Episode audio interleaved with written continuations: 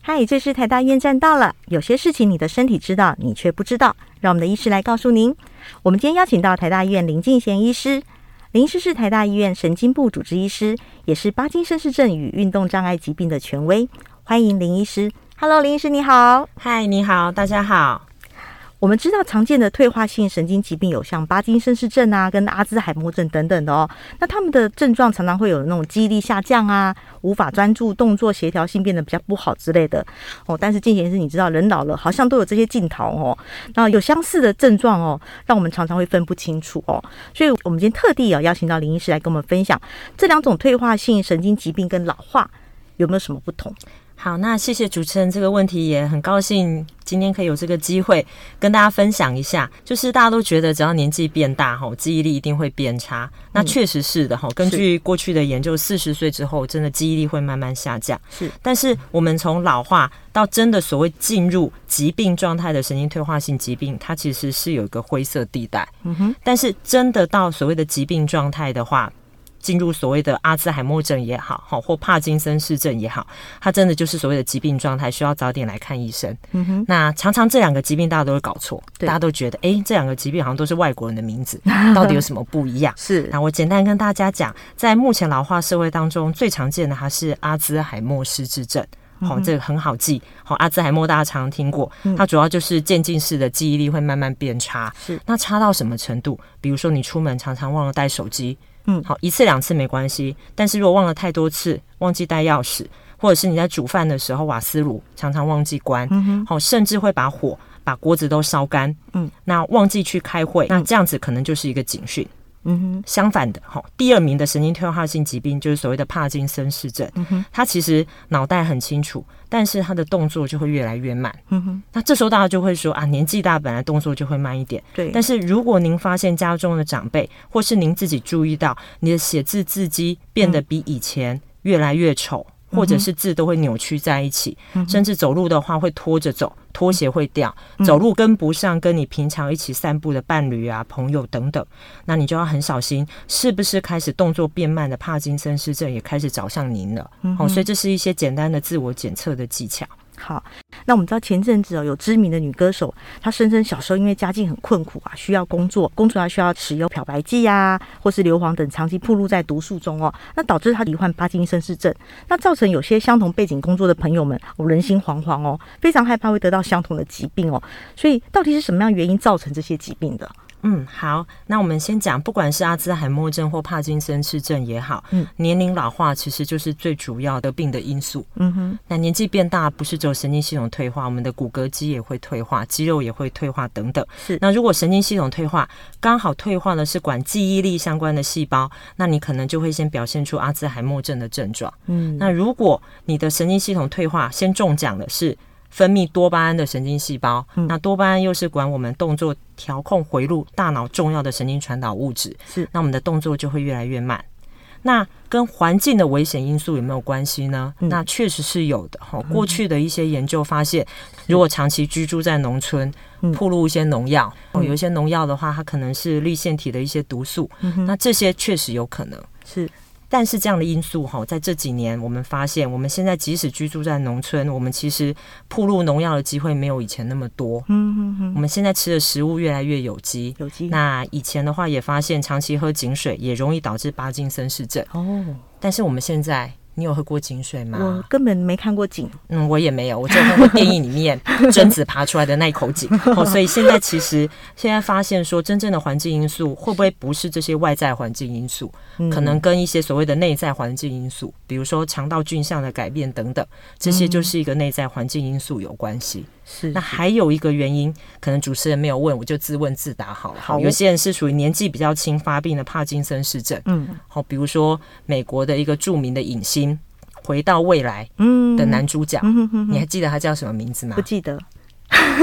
他叫做 Michael Fox。对，那他其实在三十五岁就罹患帕金森氏症。那这些我们就要担心是不是跟一些基因啊等等有关系。哦，阿兹海默症之前有一部很很有名的电影，嗯哼叫做《我想念我自己》，嗯哼。那个就是四五十岁的时候就罹患了阿兹海默症。那这些其实都跟基因有关系。是哦，所以虽然是老化的疾病，可是我发病年龄相对来讲比较早，哦四五十岁甚至二三十岁嗯就开始有这些症状的话，那我们是真的除了传统的这些诊断工具之外，是，那现在可能还需要搭配上一些遗传基因的检测，嗯哼因为有些疾病真的有可能会遗传这样。是，嗯，所以啦，各位大哥大姐、青年朋友们，这不是老年人的专利呀、有没有什么样的症状哦，是跟平常不同的表现，呃，能让让我们区分，拿来做一个小警讯，那进一步来让我们及早发现。嗯，好。那比如说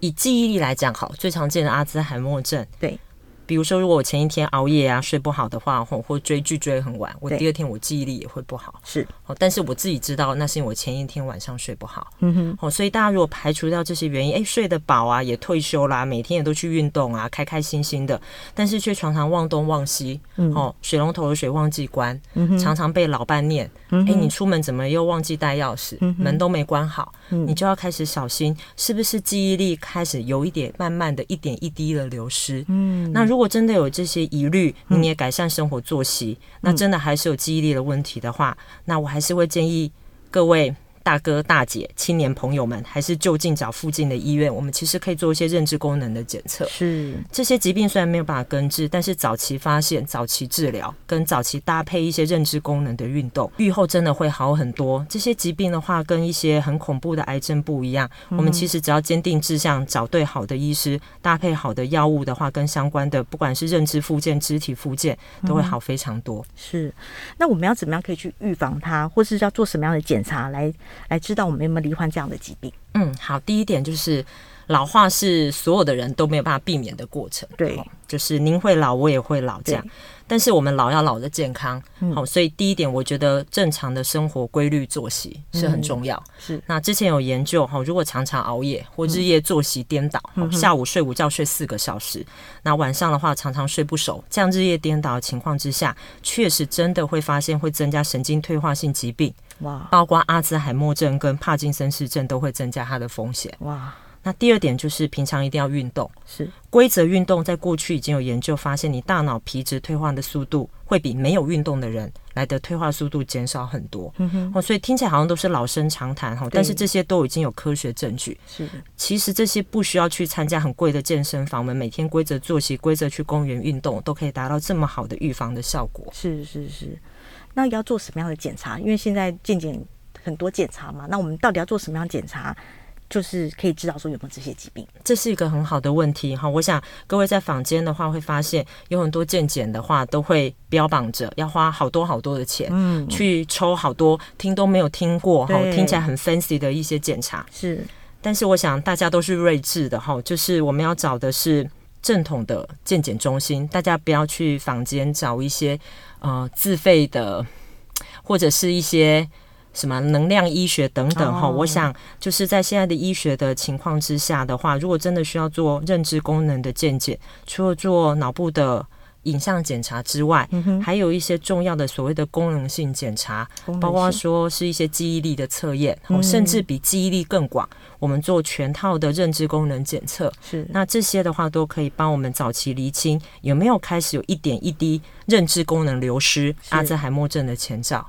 那 OK 嗯巴金森氏症也是，巴金森氏症的话，有一些很不错的医学、嗯或者是健检团队，嗯他们里面如果有神经科医师的话，那就更好，因为嗯我们的训练的话呢，就是在健康老化但变成神经退化性疾病当中，有一些神经学检查的。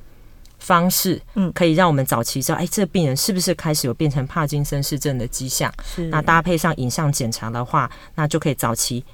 揪出，在你自己还没有主观不舒服之前的话，嗯可以早期发现这个疾病。那这样子来讲哈，就是我们早期揪出来是可以恢复的吗？那如果这样长期下来，我知道那个疾病是非常非常漫长的，长期下来会不会增加死亡率？好，那这是一个很好的问题，因为大家每次听到阿兹嗯海默症啊、巴金森氏症，都觉得啊，好像没有办法根治。那